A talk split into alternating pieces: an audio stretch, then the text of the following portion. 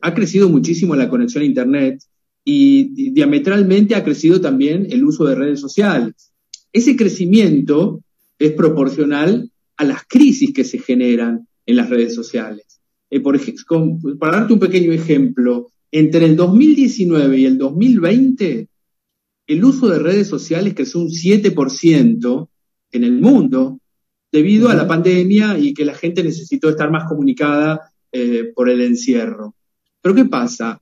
Ese 7% también lo tenemos que trasladar a la cantidad de problemas que se han generado o crisis que se han generado en las redes sociales. Y estas crisis eh, muchas veces se generan por errores eh, que comete el equipo de comunicación cuando eh, redactan un contenido, cuando eligen mensajes para una campaña de marketing que no la consultan, o no hay interacción entre el área de comunicación y el área de marketing, o hay ruido entre ellos y eso repercute.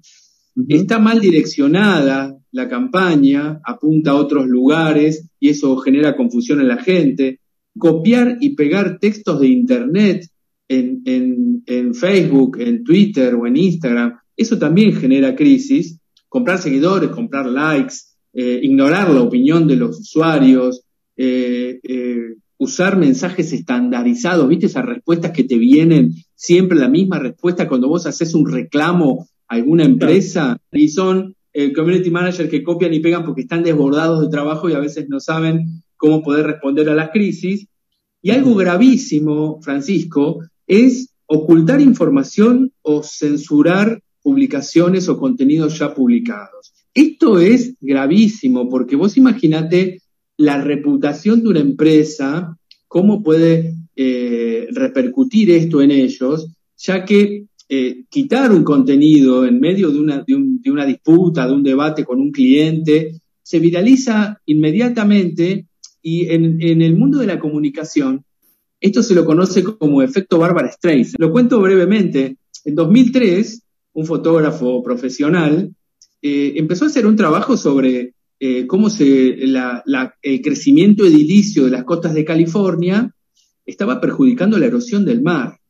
Entonces sobrevoló la zona, sacó 12.000 fotos, las publicó en su sitio de internet y una de esas 12.000 fotos era la mansión que tenía Bárbara Streisand en California. A ella le llegó la información, se viralizó eh, eh, la foto, se empezó a, conocer el tema y, ella le hizo una demanda por 50 millones de dólares a este fotógrafo porque debido a esa imagen todo el mundo conoció la fastuosa mansión que tenía la actriz y cantante de Hollywood. ¿Qué pasó? Intervino la justicia. Claro, al intervenir la justicia, el juez tenía que dictaminar. ¿Y qué hizo? Le dio la razón al fotógrafo y no solo que no pagó ni un dólar, sino que recibió 150 mil dólares a cambio debido a los gastos que le ocasionó todo el problema que, del juicio que originó Barbara Streisand. Pero lo más grave de esto es que más de 500.000 personas conocieron la fastuosa mansión de Bárbara Streisand debido a este acontecimiento. Entonces, ¿qué enseñanza nos deja esto? Que a veces, cuando uno quiere ocultar algo o cuando uno quiere eh, eh, no mostrar la realidad, lo peor que puede hacer es ocultar la información o tratar de generar este tipo de conflictos para evitar un mal mayor. E-, estos errores que se cometen en forma interna Ahora están los que, se, los que se cometen en forma externa, que a veces son involuntarios, porque en una empresa puede pasar que la cadena de producción haya fallado, que un producto haya resultado defectuoso, que vos lo hayas comprado, que lo hayas eh, probado, que, te haya traído un problema, lo has publicado en las redes y eso después se dispara y se viraliza. Entonces podemos dividir en dos, los internos y los externos. Los internos nos referimos más que nada a los equipos de comunicación y marketing, que somos los que gestionamos las redes. Y no podemos equivocar, es verdad. Ahí está la gravedad de la crisis. Y los externos son los que las áreas de producción, las cadenas, pueden llegar a generar algún problema y nosotros, desde nuestras áreas de comunicación, tenemos que ayudarlos a ellos, no solo a solucionar el problema, sino también a tratar de paliar esa crisis y lo principal, a que la imagen de nuestra empresa no corra riesgo. es eh, el imaginario que solo las grandes empresas pueden contar con equipos de comunicación. Es verdad, un gran equipo de comunicación solo lo puede tener una gran empresa porque lo puede financiar. Ahora, las pequeñas y medianas empresas, eh, los grupos de trabajo y hasta trabajadores independientes también pueden capacitarse para enfrentar las crisis en las redes sociales. Y esto es muy simple. En una pyme, por ejemplo, una empresa que tiene 30, 40 empleados, uno de ellos, que generalmente se encarga de recursos humanos o de algunas tareas de comunicación interna o, algún tipo de tarea administrativa, puede recibir una capacitación de cómo gestionar las redes sociales y cómo gestionar las crisis que se puedan eh, suscitar en esa empresa. Con estas herramientas que reciente comentábamos desde ya ampliando los conocimientos y, como los cursos que nosotros ofrecemos con muchísimos ejemplos de, crisis que han estallado en empresas chicas, medianas y grandes para que ellos tengan y palpen qué es con qué se pueden encontrar. Hasta un profesional independiente que quiere eh, eh, mejorar su imagen, que quiere hacer gestiones en redes sociales para posicionarse, un médico, un abogado, un contador que quiere ofrecer sus servicios.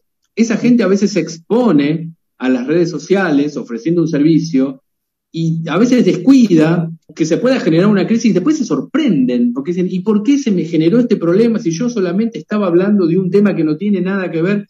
Y sí, las crisis se generan a veces por cuestiones que uno jamás se imagina que pueden llegar a suceder o por algo que dijo sin control o porque tipeó mal o porque escribió mal una dirección y eso se viraliza y le puede tener un problema de reputación. Entonces, para esa gente le recomendamos que siempre traten de asesorarse con un profesional de comunicación que esté al tanto de cuáles son las crisis que se generan en las redes sociales, que seguramente lo va a ayudar y tal vez simplemente elaborando un pequeño manual eh, con protocolos para evitar eventuales crisis que se le puedan suscitar, ya por lo menos va a tener, como decimos nosotros, medio partido ganado, porque con eso ya puede contener alguna eventual crisis que se le pueda suscitar. Desde ya, las crisis son diametralmente proporcionales al volumen de información que se maneje.